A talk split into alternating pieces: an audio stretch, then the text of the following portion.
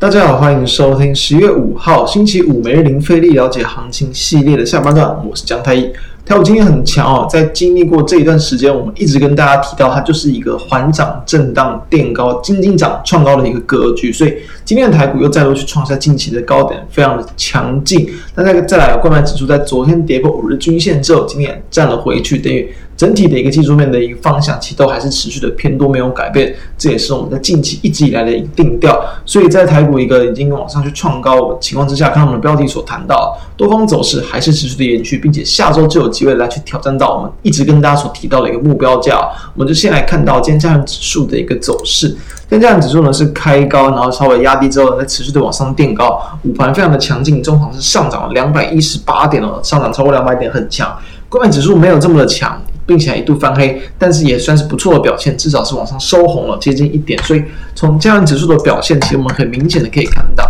在今天是一根实体长红，可以往上去攻击。可以看到今天的收盘价已经距离我们之前谈到过了九月二十七号的一个高点多少？一七三三五点，其实差了多少？其实今天的收盘是收在。一七二九六嘛，等于相差不到四十点左右。哦，已经快要去达到这个我们所提到的一个目标价，所以其实台股在下周要去突破这个反压的机会很高。接下来就会进入到大概这个一七四零零到一七五零零之间左右的一个这个在九月份的一个前高反压区，这地方一样是会压力，但是呢，就如同我们所说的，目前持续走反弹回升的格局，所以台股啊，它碰到压力可能都会有压回，有点震荡。但是震荡过程之中就会是我们的机会，因为它再度去创高、再度去突破的机会还是很大，所以大家记住这样的一个原则。同时，我们看到了，其实在这近最近这几天，尤其这一周以来，每一天的收盘价都是稳稳的收在五日均线之上，代表它的一个短多多方偏呃多方这个控盘、多方强势的一个方向根本没有改变，它就是这样的一个这个方向，所以大家都可以持续的。从这样的角度来去观察，它就是一个持续慢慢震荡垫高，然后呢就诶突然就拉了一根往上去创高这样的表现。购买指数也是，刚刚就提到，其实在五日均线没有说跌破之后就明显的转弱，因为昨天稍微有点量缩，所以有在这个这个整个中小型个股它都还是有一定的一个人气存在。那我们就来看到，当然一样持续的去观察说近期的一些这种比较偏向低档行情啊，低档低位接补涨的个股，二六零三的长荣。呃，货柜航运类股今天表现也是有一定的一个强势程度，早盘也是一度的往下去翻黑，然后呢回撤到五日均线附近，我可以看到今天的最低点就是回撤到五日均线附近，但没有跌破，所以确实短期均线都还是提供了一定的支撑，所以。在这样的一个方向上，你就很容易去可以去抓到短线的一个相对低点。二零九的阳明也是一样，今天的最低点也是恰巧就碰到五日均线附近，中场是收小涨一点四趴。那刚刚的这个长荣是收小涨这个二呃四点一趴，所以都还算是比较一个偏强，然后短多的格局没有改变。再来看到面板股的部分，我们这几天才持续跟大家谈到嘛。昨天的友达虽然小幅度的压回，但今天就往上攻高了，主要还是在于这个财经的激励啦。今天六一六的一个财经哦，哦也是我直接往上去开高，然后收涨接近六趴。那当然像二四零九的一个友达，在今天也是不遑多让，往上收涨五点六一趴。这也是我们近期跟大家一直提到了，加上其实我们在这个那 p o c a s t 上其实也是有特别的去提到说，对面板股那个反弹是持续的看好，所以这样的一个这个攻击哦，都还是是符合我们预期之内了。那友达今天也是这样往上攻击，预期后续都还是会。一定的买盘来去做推升，三四八一的一个群创也是一样，在昨天我是 昨天了，挑战去站到季线之上之后，哎，今天也是很强，直接往上去开高收高，收涨了超过七跑，非常的强，所以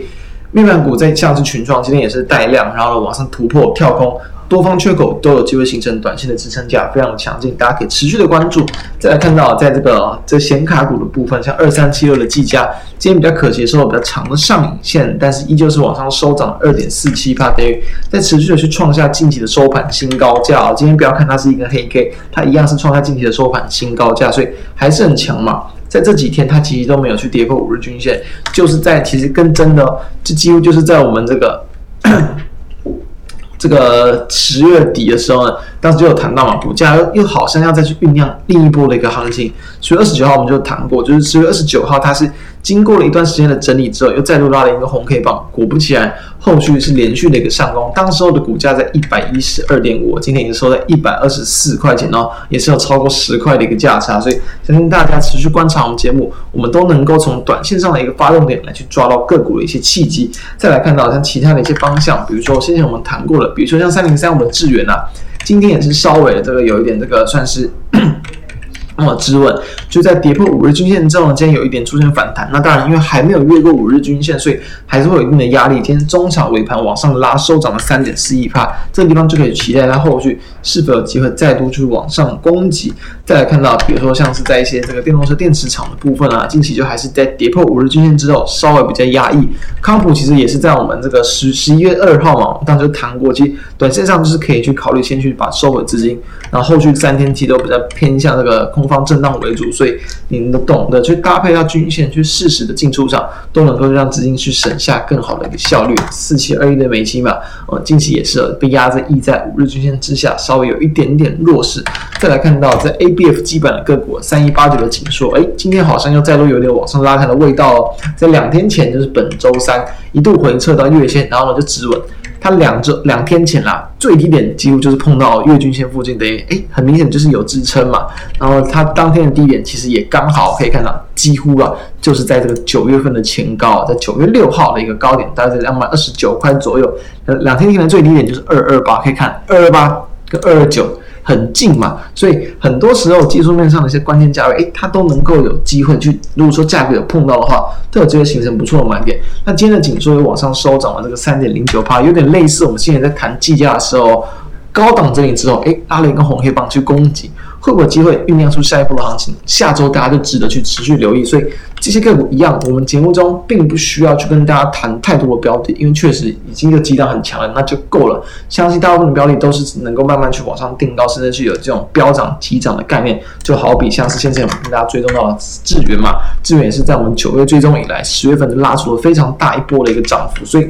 我相信啊，在这些个股之中，都还会有不小的一个机会。只要盘势顺利去往上突破，我们刚刚谈到了可能在九月份的前高的反压，都有机会去带动到很多个股的走强。所以大家就可以持续的往这些方向去做一个观察跟研究，提供大家参考。那以上就是我们今天跟大家分享的内容，对，希望对大家有帮助，祝并祝大家这个下周操作顺利。那如果喜欢我们的节目，也都欢迎订阅我们的 YouTube 频道，开启小铃铛，可以扫描 QR code 加入我们的 Line。那收听 Podcast 的朋友们都欢迎订阅来收听我们每天的盘后解析。以上我们就下周再见，祝大家周末愉快，拜拜。